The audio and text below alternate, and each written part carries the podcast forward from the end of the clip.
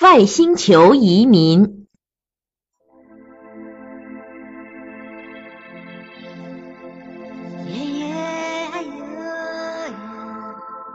在西藏巴颜克拉山深处，生活着朱勒巴和康巴两个部落。两个部落人群均有三千人，平均身高不超过一点二米，体格瘦小柔弱，骨骼纤细，眼眶奇大，脑颅的容量比智人平均大一百毫升。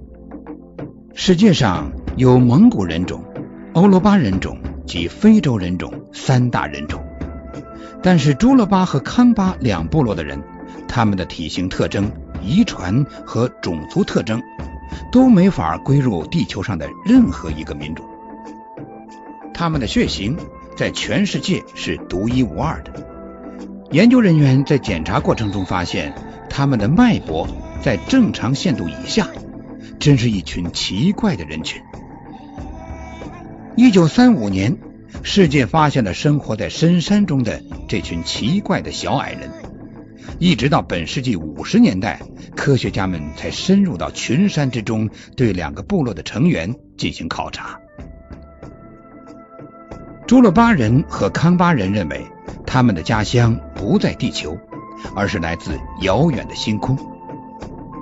如今，两个部落的人以狩猎和放牧为主，在离村子外几公里的地方。有几个被视为圣地的山洞，千万年来从来没有人进去看看里面的情况。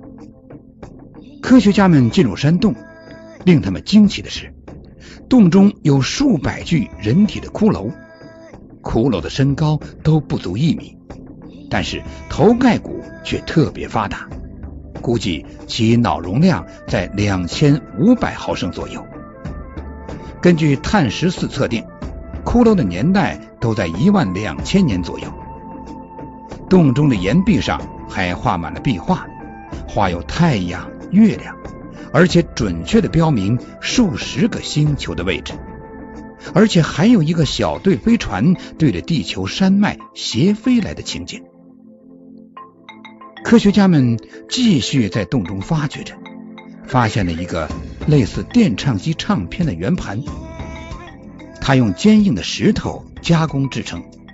经过两个月的紧张发掘，考古学家们一共发现了七百一十六个圆盘，形状大小与第一个完全一样，制作的十分精细。经过分析测定，发现它们不是简单的石头制品，而是一些名副其实的电磁盘，其中有百分之四十的钴，百分之八的镁。只要接通电流，它们就会发出强烈的、有节奏的颤动。石器时代的人取得如此惊人的成就，人类也只是在一万两千年之后，英国人才用合金制成了计算机用的电磁储存器。七百一十六个圆盘的正反面都刻有陌生的细密的文字，呈螺旋形，从中心的小孔。延伸到圆盘的边缘，文字的含义是什么呢？考古学家们经过二十多年的破译，终于获得惊人的成果，将圆盘上的文字全都译了出来。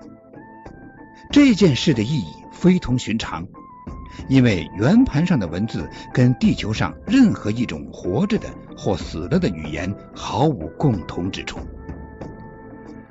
经过三年的验证之后，楚鸿儒教授发表了根据石头圆盘上所刻的环形文字，一点二万年前曾有宇宙飞船到过地球的论文。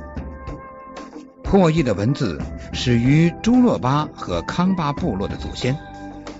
圆盘上的文字说，康巴人的飞船发生了故障，飞船无法修复，制造另一艘飞船也是不可能的。在蛇骨的红岩上，我们的飞船撞上了附近的岩壁，头部被撞坏了。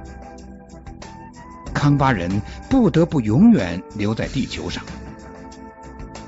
朱勒巴人也和康巴人有相同的遭遇。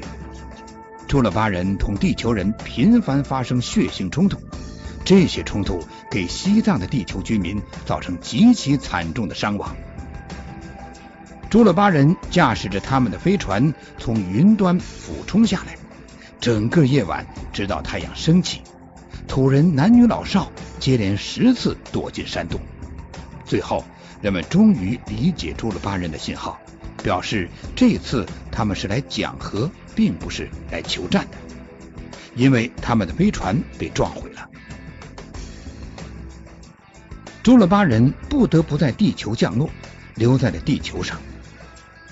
随着时间的推移，朱勒巴人和康巴人的生理发生了退化，文明程度也随之降低，慢慢的沦为不开化的部落。另外，在被视为圣地的山洞里，考古学家还发现了一些金属的残片。别小看这些金属残片，通过金属残片的腐蚀程度断定，它们已有一万两千年的历史。